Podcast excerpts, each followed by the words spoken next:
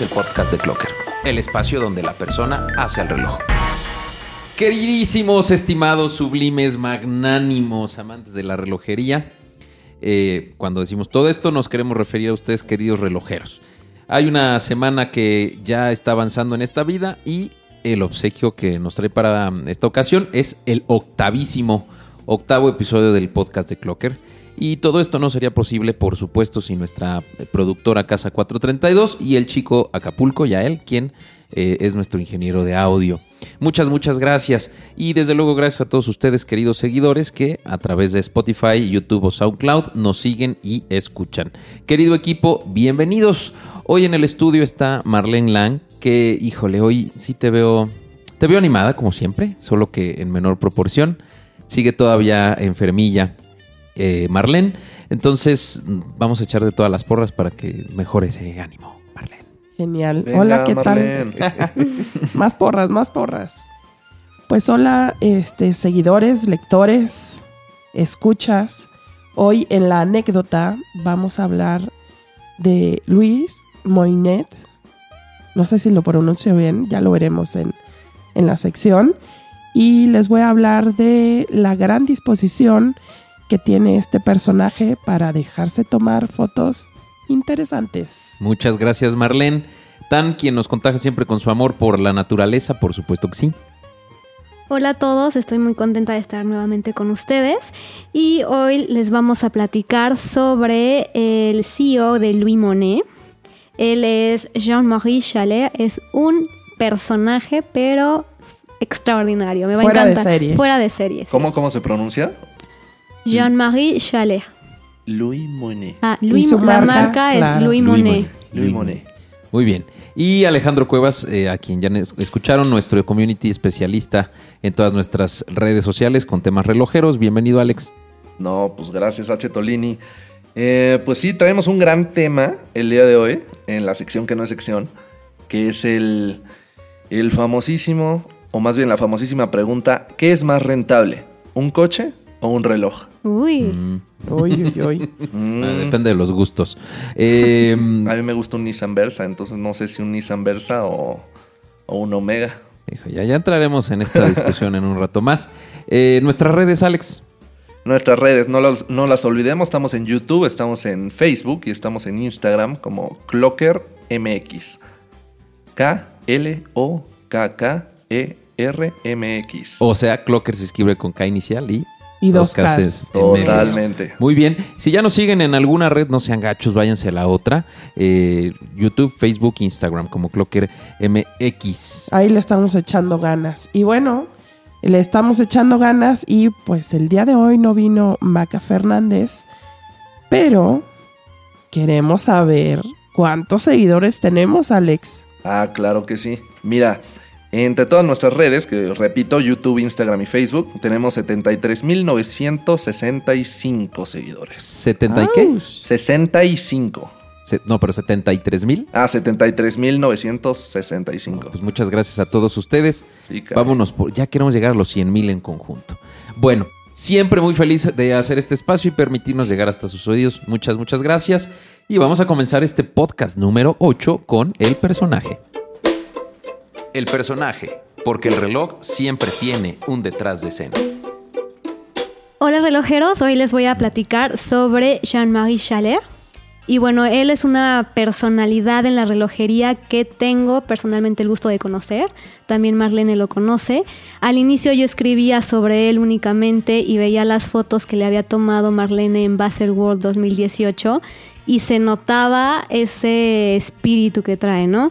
Posteriormente tuve la... Que de ese vamos a hablar en, en, anécdota. En, mi sección. Y Mm, sí, ya es sé una, quién es, ¿eh? una persona increíble. Claro, él se, se hace notar, además es una persona muy agradable y bueno, quiero transmitirles toda su historia y el por qué es tan importante en la relojería. ¿Y qué marca es la que tiene ahorita? Ahorita tiene a Solo para que lo sepa Alex. Alex, ¿Cómo se llama? Jean-Marie Chalet es el CEO de Louis Monet. Increíble. Más increíbles sus guachos, ¿eh? Sí. Eh, están cañones, ¿eh? Sí, están cañones. están Fuera de este mundo, literal. Literal. Y bueno, les platico que él es originario de Suiza. Él nació en 1959. Él estudió publicidad y marketing y ha estado involucrado en marcas relojeras como Cybergenier y Perrelet. Él realmente hizo nacer a Perrelet. El Perrelet eh, inicialmente fue un inventor de reloj automático y Jean-Marie Chalet se impuso ahora sí que traer el nombre de este gran relojero en 1993 y lanzar la marca. Fue la primera marca que lanzó. ¿Quién fue el creador? Perrele. Ah, ok. Perrele, él en los 1700 fue el que creó el reloj automático y, y bueno, pasó a la historia, se había quedado un poquito en el olvido y Jean-Marie Chalet quiso retomar su historia y lanzó Perrele como tal como marca relojera. Esta es la primer marca que lanza, porque anteriormente él trabajaba en Cybergenier con Daniel Roth. Sí, tuvo varios trabajos relojeros. A mí, pues me impresionó su historia y sobre todo que haya trabajado en tantas marcas y que pues, las haya vuelto exitosas, ¿no? Exacto. Pero Perrelet sí, o sea, el, lema de Perrelet es The Inventor of the Automatic Watch, o sea, a la fecha. Y es por eso yo les digo de este dato, porque cómo es que nace Louis Monet. Bueno, pues un amigo de Jean-Marie, en una primera ocasión, él trabajando en Cyber le comenta sobre ¿Qué pasó por ahí? Aquí es un. Ah, se nos está muriendo aquí Marlene. ¿Todo bien en casa? Eh, para los que nos escuchan, venimos a grabar al hospital. Eh, Totalmente, ¿eh? Casi. De hecho, se escuchan más tosidos de, fondo. Ahí está. ¿Ese fue el señor de al lado? claro, porque nos tocó cuarto compartido. Cortina. Bueno, regresando un poquito a, a Louis Monet. La primera vez que Jean-Marie Schaller sabe sobre el gran Louis Monet fue cuando trabajaba en Cyber Eñer. Ahí como que le contaron así de, oye, sabes, un gran relojero, eh, ha pasado a la historia, era contemporáneo de Breguet, pero pues no, como que no tomó mucha importancia. Como que ahí estaba más clavado con Breguet, ¿no? O sea, como que... Con Perrele. Ah, Perrele, perdón. Ahí estaba más clavado con Perrele, entonces fue cuando quiso lanzar Perrele y lo hizo en el 93. Posteriormente a esto, nuevamente un amigo que compra Louis Monet como tal como marca en el 97 le vuelve a comentar así de, oye, acabo de comprar Louis Monet, como que interesado en que se lo quería vender, ¿no? Como que, oye, ¿no te gustaría mejor tú manejarlo? Sí, porque él, él estaba interesado ya en independizarse, ¿no? Después de estar en, en todas estas marcas, se quiso independizar y bueno, pues este era su gran amigo y le propone, ¿no? Estar... Bueno, se independizó desde Perrele porque ya era de él. O sea, ahí ya él ya había como tal lanzado su marca. Entonces, nuevamente llega este amigo en el 97 y le vuelve a decir, oye, ¿no quieres otra marca? Eh, este Louis Monet también fue muy importante, así como Perrele en la historia, y de hecho fue contemporáneo de Breguet. Aquí lo interesante es que Louis Monet ya era como que se codeaba y voy a hablar un poquito más adelante de esto, pero ya era muy, muy, muy cercano de Breguet. Nuevamente no le vuelve como que a aprender, no le vuelve a, interesar. Ahí Breguet todavía no era parte de Omega, digo, de Grupo Swatch. Sí, no, ahí todavía no, no tenía, no era de, de Grupo Swatch. Entonces no se interesa y él se va a Francia, se tiene que mudar ahí es como que cambia un poquito. Él tenía Perrelé, se tiene que ir a Francia y justamente lo platica cuando regresa a Suiza, regresa arruinado, sin un centavo. Él perdió mucho con, con, sus marcas, con este cambio que tuvo en su vida y es por eso que entra a trabajar a Lacoste. Él entra a trabajar a Lacoste en la parte de marketing y bueno, aquí tiene como que un auge Lacoste con al mando de, de él en marketing, por ejemplo, el de un volumen de 40 mil relojes, terminaron el año con vendiendo 266 mil. Entonces realmente se ve este cambio, ¿no? Sí la levantó y él mismo se levantó tanto que es cuando ya decide comprarlo y Monet y lanzarla al mundo relojero. Y bueno, quién el pues Louis Monet. ganaba bien en la coste. Sí, como para... Y esto es como las historias, ¿no? Claro, Que después de la ruina. después de la ruina regresar. surgió... Sí, Habrá que saber, o sea, hay que saber, eh, y no tenemos el dato, pero cuánto le costó eh, adquirirla, ¿no? No creo que lo sepamos, sí o sí. No, no, pero re- recordemos en la historia que platicábamos de, de, de, de- de Bieber, Sí. en, en la historia de, de la, de la marca de... eh, ¿Cuál fue la marca que adquirió y que le generó este un revenue de casi 32 millones de libras? ¿Se acuerdan que platicamos de...? ¿No era Ulo? No, Zenit. no. Ulo, Zenit. Tania habló del tema. Tan. No, sí está muy cañón. Digo, la vamos a cortar, pero...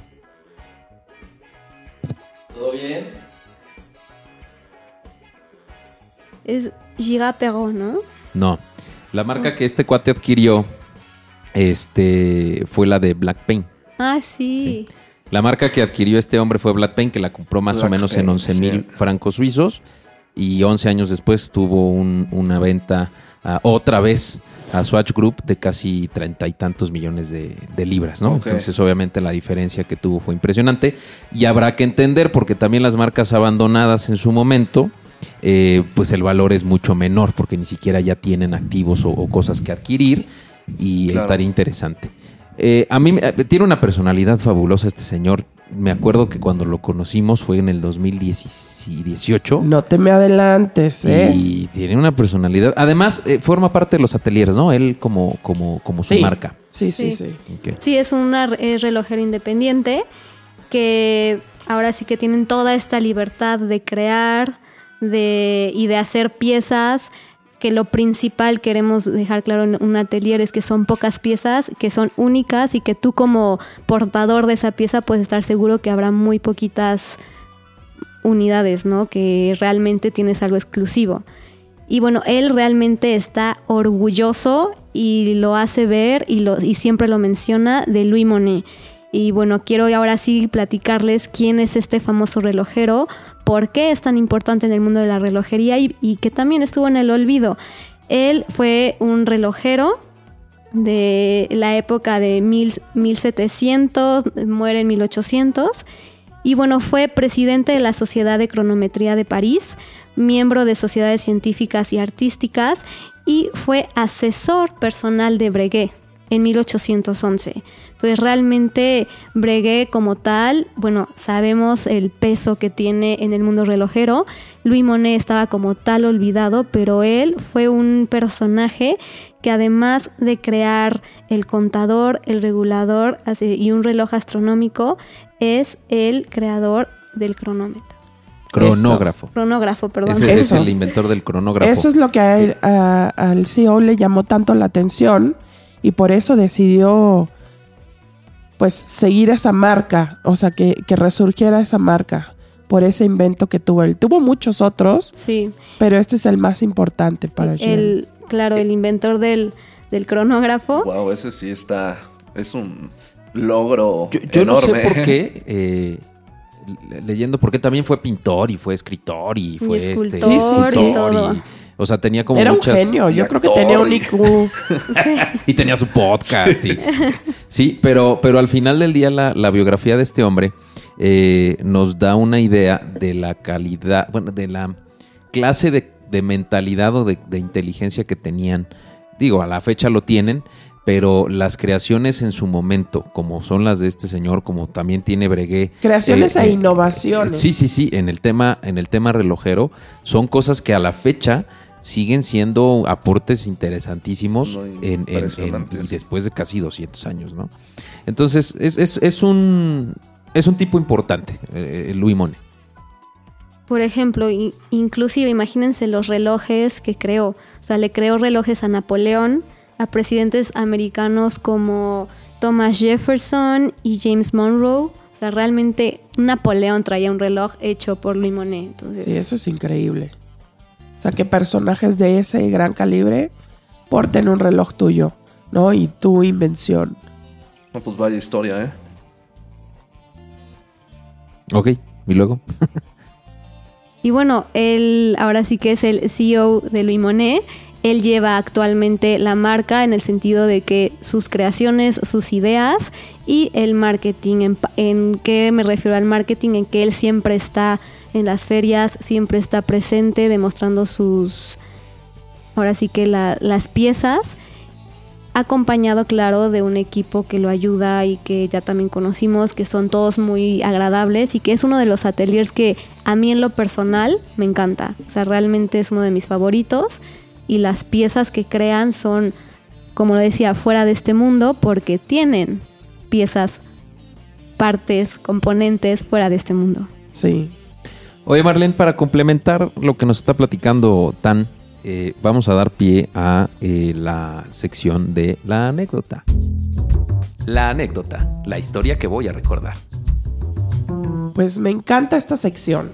¿Será porque es mía y porque yo hablo de aquí? Pues debe ser, ¿no? Pero también es muy buena. Yo te lo puedo decir. Gracias, Digo, la mía es mejor, pero esta es excelente. bueno. la tuya no siquiera es sección. Sí, perdónenme, me, me, quise crecer un poquito ya. Te dejo, Marlene. Bueno, como les comentó Tan, mi primer acercamiento, o se me hace que fuiste tú a Chetolini, eh, mi primer acercamiento con la marca fue en Baselworld 2018. Y pues que desgraciadamente yo no pude estar en la plática que tuvieron ustedes, donde les presentaban los relojes. Lo conocimos meramente por, por purísima casualidad. Fue el último día, si, si recordarás. Sí. Eh, estábamos eh, em, por ahí recorriendo ya a ver qué levantamientos hacíamos al final y con quien íbamos, o sea, otro de los compañeros que iba en el crew, de repente me habló, me mandó un mensaje, me dice, estoy con una marca que neta los relojes están así impresionantes, no sé qué, pues ya caí y nos atendió este señor eh, y pues nos dio todo el tour este técnico y, visual de los relojes. No, igual pudieron y creo que ya después tú, pero tú llegaste al, rato después de eso, me, parece, ¿no? Sí, sí, sí. Pero no viste los productos, eso es correcto. Sí, o sea, no es, no me eché toda la explicación que generalmente pues les dan, ¿no? Como muy, muy, muy a detalle. Pero bueno, el chiste es que después de que ustedes fueron, pues me dijeron, ¿sabes qué? Te tienes que lanzar a ver estos relojes y sobre todo fotografiarlos. Digo, yo ya estaba bien cansada. ya era el último día. Pero bueno, le echamos ganas y nos lanzamos al boot. Y la verdad es que pues estuvo muy interesante porque mi primera impresión del boot fue que era como la casa de Drácula. Porque pues todos eran como candelabros, todo era pues color oscuro. ¿Se acuerdan del conde Pátula? Por supuesto, era mi vecino No, pero parecía, ¿no se acuerdan de esa caricatura? ¿Te acuerdas de esa caricatura? Era muy parecido, tenía, pues por creo que tenía hasta un, este, ¿cómo se llaman estos donde van los, los, fallecidos? Los ataúd. tenía un ataúd, este, ahí para como que de, metal, ¿no? Estaba rarísimo. Bueno, pues era un boot increíble y se respiraba el misticismo, ¿no? Entonces, bueno, pues yo estuve, este, fotografiando y viendo los relojes por afuera y en una de esas, eh, digo, estaban muy bien presentados porque no solo era el reloj, sino eran los aditamentos, era el cronógrafo. ¿Y él? ¿Cómo venía vestido también? Bueno, bueno, a, eso voy. pero había buena vibra en el lugar. Sí, había buena vibra, pero estaba muy, muy, muy, muy bien presentado. Eh, y bueno, en eso, justamente como cuenta Chetolini, pues el señor Jen se acercó a mí como diciendo, ¿te hace falta algo? ¿O, qué te...? ¿Una mentita? Quiero sangre. Y bueno, yo me quedé con la boca abierta, boca abierta, porque él estaba vestido impecable. O sea, realmente un personaje de 10. O sea, estaba vestido como de época y pues él imponía, él imponía. Sí, porque podrías pensar que estaba disfrazado para quedar con el boot, pero realmente al menos siempre que lo hemos visto o que hemos visto fotografías, así se viste. Es su estilo. Totalmente. Sí. Interesante. Bueno, y finalmente, pues, como siempre, fue muy amable. Me dijo que, que qué necesitaba, que si quería saber la historia. Y le comenté, bueno, mis compañeros ya estuvieron aquí, ya les, ya les contó toda la historia. Pero pues tengo que fotografiar este boot porque es algo increíble. Y entonces me dijo, ah, ¿quieres tomar una foto? Me dijo, antes de la foto, ¿quieres, ¿quieres tener una experiencia aquí? Pues no me pude negar, ¿no? Entonces me dice, ven. Y me mete a la cápsula así del tiempo. así. Ven. Y, y entré a la cápsula del tiempo y realmente es una cápsula donde cuenta un poco de su historia y estaba, podría decirse como un sarcófago también. Y bueno, pues ya, dije, ya viví la experiencia, genial. Y pues después de hablar un rato con él, le digo, oye, ¿me darías oportunidad de sacarte una foto? Me dije, ¿quieres una foto chida? Bueno, eso lo inventé yo. Una foto diferente. le digo, obviamente, pues sí, sí, sí, de eso pido mi limosna, ¿no? Y le habla a, a su mujer y se meten a este sarcófago y nada más. Sarcófago y, cápsula del tiempo. Y nada más asoman su carita. Y me pareció increíble que dos personajes tan importantes relojeros se prestaran de esta forma para aparecer en, en las redes. Y eso habla de la personalidad de este señor que es muy auténtica y muy extrovertido y muy amable. Mm, Así que, pues para mí fue toda una experiencia. Obviamente, pues le tuve que agradecer y me sentí como muy familiar con él. Dije, ay, qué buena onda, ¿no? Y resulta que venimos al CIAR y es cuando Tania lo conoce y lo ve, entonces me, me dice, ah, ahora entiendo. Ahora entiendo por qué hablabas tanto de esta marca, ¿no? Digo, no le estoy hablando de los relojes, pero realmente son unos relojes muy bonitos y más que como de Drácula, en realidad, después de verlos, entendí que hablaba de astrología. Lo que pasa es que Louis Monet también fue un precursor de la relojería astrológica. Sí. Hay, hay, dos modelos en particular que ese año me gustaron mucho. Uno fue el, Louis Monet Space Walker, eh, que trae la carátula como entre roja con azul. Eh, seguro te acuerdas de ese. Sí y trae otro eh, modelo. Bueno, y ese trae dos presentaciones, viene en caja de oro eh, este, blanco y, oro rosa. Y tenía que también ese año lanzaron eh, el, modelo, es un Louis Monet Red Eclipse Limited, que viene como esqueletado el, reloj. pero, y, y sabes qué, creo que lo que me gusta es que esos relojes conceptuales a lo mejor voy a estar en lo incorrecto en lo que digo, pero es como una especie de competencia de Jacob Co, ¿no? Que también mantienen como este tema de relojes astrológicos. Eh, solo que Jacob Co los lleva a un nivel como más extravagante. Este hombre lo mantiene como en una relojería más tradicional, pero metiéndole estilos eh, pues diferentes, ¿no? Eh, a mí en lo personal es una marca que me gusta mucho, mucho, mucho, mucho. son relojes comparativamente con Jacob Co más económicos. O sea, hay, relojes este, de unas 100 mil libras, 70 mil libras, 80 mil libras, que con Jacob Co pues hay relojes de 400, 500 mil, 700, un millón de libras. Y obviamente eh, eh, es diferente, pero sí, la verdad es que a mí me gustó mucho la presentación que tuvimos de sus productos en el 2018. Yo en el 2017 también los conocí. Eh, pero bueno, estuvimos así de, lejitos, no, no platicamos con, con, este señor y ahora estuvieron en el CIAR el año pasado. Vamos a ver si vienen para el CIAR de este año, porque aquí en México hay, hay mercado para este tipo de relojes. Sí, ya comentó que sí. Eh, a mí lo que me gusta es que le es muy fiel a esta marca. No es que se desvíe hacia algún lado, sino es fiel a los orígenes, como la astronomía. Totalmente. Hay otro modelo que no me acordaba, es el Siderals doble turbillón eh, que también es una verdadera chulada de modelo. Mantiene lo de la carátula rojita con, con azul, como muy, pues parece como espacio literalmente la, carátula. Muy bien. Esos son los modelos que pudimos ver en CIAR. Pero ahora, o sea, si viene este año, me encantaría ver los que mostró en Basketball 2019. Sí, este año, digo, él desgraciadamente no lo pude ver, pero me atendieron muy bien en el bueno, nos atendieron muy bien en el boot. Eh, y tener esos relojes en mano. Pero dinos qué tienen de especial esos relojes. Pues tienen un cachito del universo. No, tienen un cachito de luna y tienen un cachito de Mars, de Marte. y realmente parece como si estuvieras en la luna, ¿no? Cuando ves un día despejado y ves la luna, ves los, los cráteres, pues se ve, se ve esa, esa carátula con esa, con esa textura, ¿no? Y pues a mí me dan ganas de tener uno.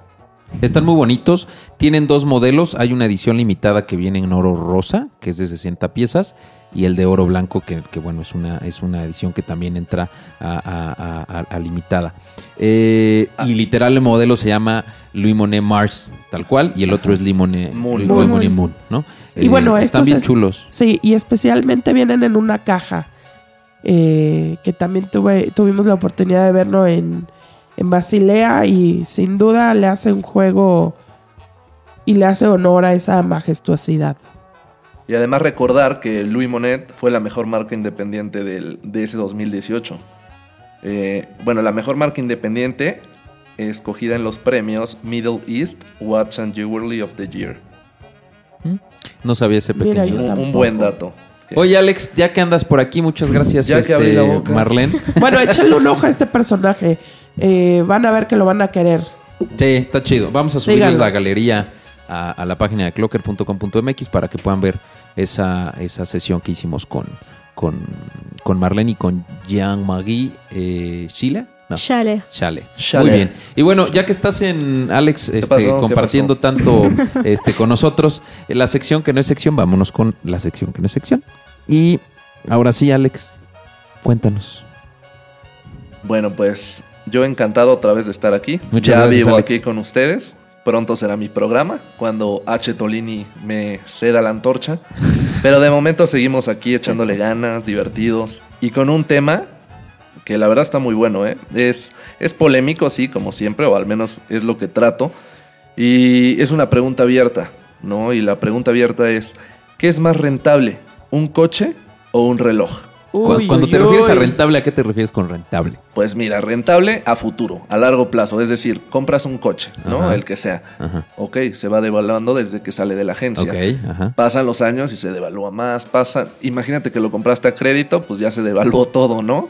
Entonces haces tu cambio, etcétera. Ok. Eh, eh, esa rentabilidad y un reloj, desde que lo compras y sales de la boutique o de donde lo hayas comprado, em, pues no pierde no pierde. Dependiendo la marca. De pierde, sí, depende de la marca, ¿no? O sea, hablemos de Rolex. No todos sabemos que Rolex es el reloj realmente más rentable que hay en el mercado. Y pues bueno, compras un Rolex y no, no, no, no pierde. O sea, eh, con el paso de los años incluso vale En algunos ¿eh? modelos aumenta bastante, en otros se mantiene. De acuerdo. Eh, al final del día el Rolex por lo menos lo vas a poder vender por el mismo valor que te costó en el retail en su momento, ¿no? Sí. Pero hay otras, muchísimas otras marcas que no son rentables, ¿no? Exacto. Entonces tú quisiste comparar o que la gente nos dijera que era más o que preferían invertir, digamos, de esta manera, ¿sí? O, a, dónde querían llegar con, con, al futuro con su dinero. Claro. Y pusiste un coche ¿Pusiste un coche en particular o solo fue un coche? No, no, no. Solo fue así un coche en general y, un reloj. De hecho, tampoco se puso un reloj. Un reloj, una marca en particular. ¿Y qué te, dije, qué te dijo la gente? Pues mira, estuvo muy interesante, ¿eh? Estuvo muy interesante. Al final, pues digo, le preguntamos a, a relojeros, ¿no? Más que nada. Pero también hay gente que sí contestó un coche, ¿no? Había gente que te que contestó, por ejemplo, a mí me gusta mi bocho. O, o mira, este, este señor, la verdad, hay que nombrarlo. Es que también hay un valor sentimental, tanto en un auto como en, un, en un reloj. Totalmente de acuerdo. Más en un bocho, que ya ni los hacen. Sí, no, y de hecho nos vamos a, pasar después a un comentario chusco de, de, que incluye un bocho también, ¿eh? Pero, pero mira, quiero resaltar este, este destacado pues colaborador de Clocker que se llama Mane Mito. Siempre que escribe el señor es algo. ¿cómo, ¿Cómo se llama su perfil? Mane Mito. ¿Mane Mito? Ok. Eh, ¿Será un mito? Pues será mane? por lo que escribe no creo. Chances Mane, pero por lo que escribe no creo que sea mito, ¿eh? Ok. Dice, hablando relativamente normal, un reloj, es decir, un reloj es más rentable.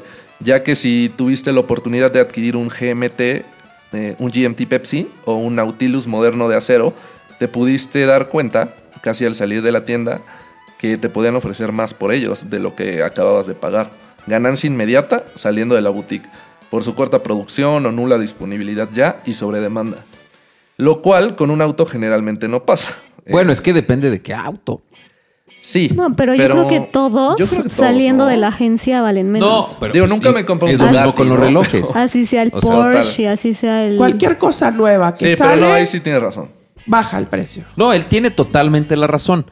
Pero creo que también en, en coches sucede lo mismo. Hay, hay coches que son ediciones limitadas y que pues, al final del día no van a devaluarse o incluso se van a apreciar. Pero ¿qué, qué, terma- qué más terminó diciendo este Pues- Mane Mito? O sea, terminó, el, el buen Mane terminó diciendo lo cual con un auto generalmente no pasa. Pérdida inmediata de un 30% y ya no se diga si se habla eh, pues en una pieza vintage, digo, hay cambio de tema, GMT, Submariner, Daytona y, o de cristal, ni siquiera de mica porque uff. Moonwatch, Seamaster 300, etcétera, que en cuestión de dos años se vieron increíblemente afectados en una subida de precio e inversión. O sea, él Bueno, beneficiados más bien. bueno, beneficiados, sí, no, no afectados como tal. Tenemos otros comentarios, como el de Eugenio Hernández. Dice, el reloj es una joya, que su valor permanece y en su caso aumenta con los años. Reloj joya, no reloj de moda. El automóvil es eso, un automóvil que con el transcurso del tiempo pierde su valor. El buen Che Willis Lévido nos comentó, creo que el reloj como inversión no, creo que el reloj como inversión. El coche tiende a la devaluación. Entonces, básicamente los relojeros nos comentan cosas muy similares. Como puede ser que si le preguntamos a gente que ama el, automotri- el, Sí, automotor, va a decir, exacto, no, pues es que el coche, porque hay coches, etcétera, etcétera, etcétera, que se evalúan en Habría cuanto que salen ir de- ahí a, no sé, a Madero a entrevistar gente. a a ver Madero. quién. Sí. ¿Pero por qué a Madero? Pues ahí esa avenida hay mucha gente. ¿Pero de coches o de...? No, de, o sea, ¿qué es más rentable? ¿Un reloj o un coche? Así, O gente sea, un popul, popul, bu, popul, box, popul. O sea, una encuesta. Bueno, no sé si tanto Popul Vuh, pero también podemos hacer algo de eso. Hacemos un libro. Podemos hablarle al preciso para que nos ayude a hacer encuestas este, públicas. Sí. Eh, Ah, pero mira, también traigo unos precios, ¿no? Nada más por echar unos precios, agarré tres coches que encontramos ahí en internet, bueno, lo- los precios en México, y tres relojes que encontramos igual en una página muy famosa de aquí de México, que vende de todo, ¿no? Pero vendían relojes de alta relojería.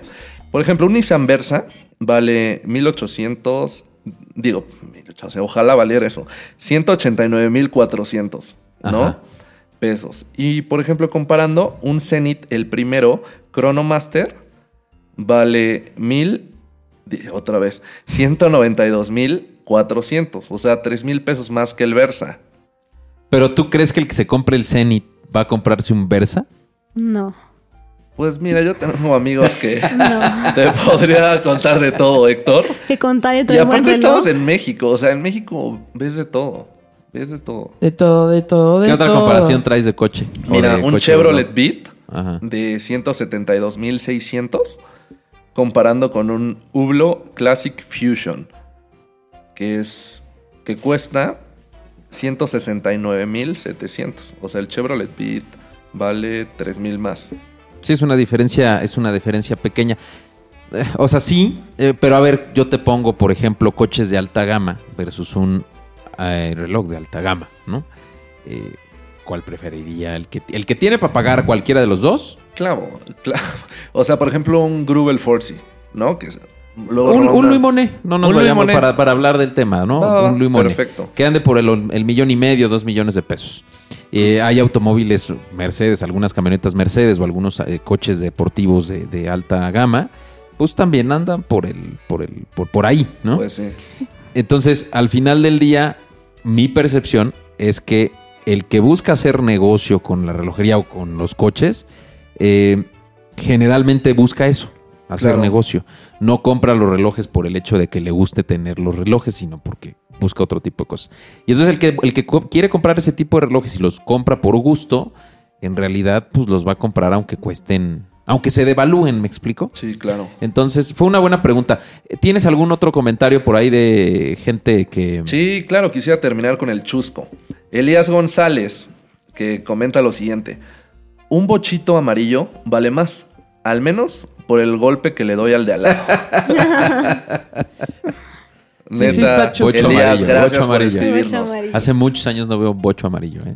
Yo tampoco, ¿eh? Pero Y seguro saliendo de aquí Abran vamos los ojos. a ver bochos Sí, amarillos. siempre. No, tiene mucho, de veras, tiene mucho ¿Sí? que, que no veo un bocho amarillo.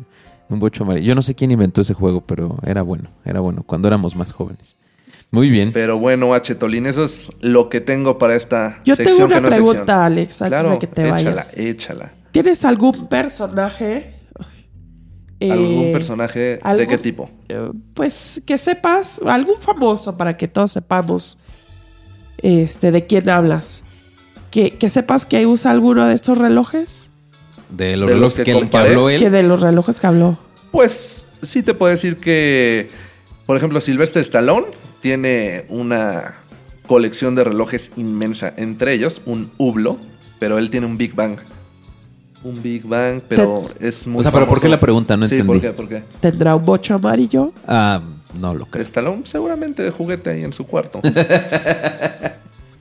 Pero es que es pues, lo que te decía. Al final del día, la gente que te puede pagar ese reloj pues, le va a dar igual. O sea, no se va a poner en comparar. ¿Qué voy a comprar? Claro. Me compro los dos. O sea, al final del día, Claro. este, pues tienen el poder adquisitivo para, para poder hacer esas. es- para ellos son asequibles, ¿no? Y como hablábamos fuera del aire, ¿no? Que, que un reloj eh, puedes recuperar su valor y en realidad el auto al final es que va a depender. deprecia, Siempre ¿no? mi respuesta a tu, tu pregunta hubiera sido: depende del reloj y depende del coche. Sí, claro. Sí, Eso hubiera sido mi respuesta. Si es un auto de colección, Por supuesto que va a aumentar su valor. a un auto de agencia que un Jeep, a un Versa no que sé. ponías un ejemplo, ¿no?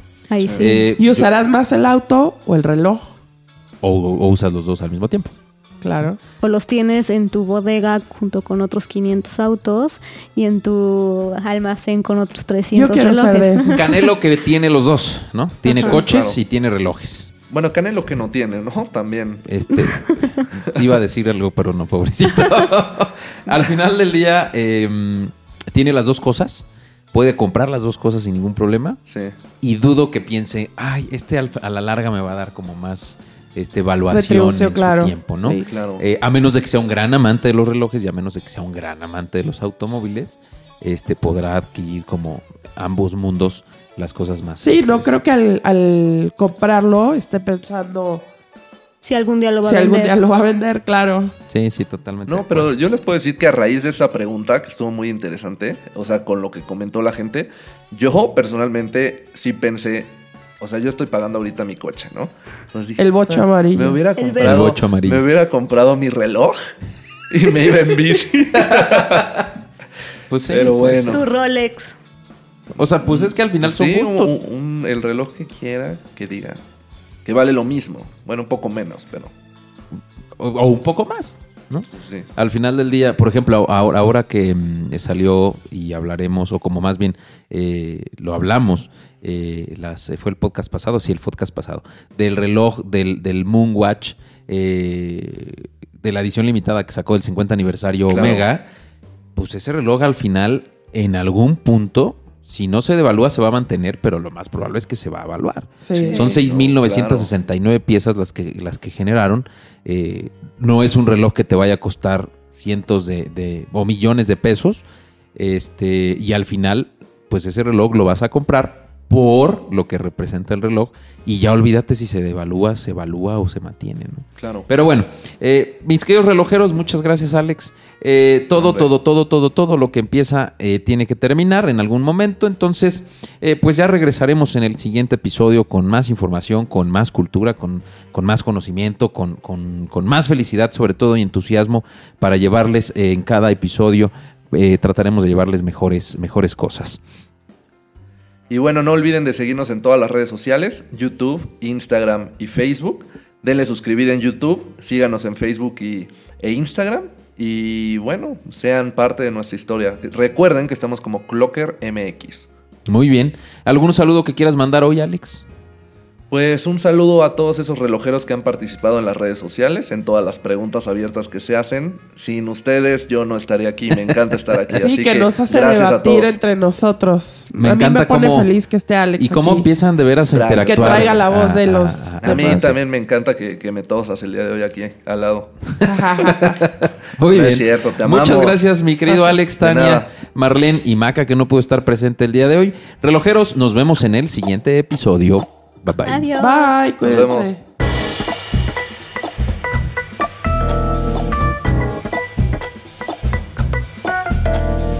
Esto es el podcast de Clocker, el espacio donde la persona hace el reloj.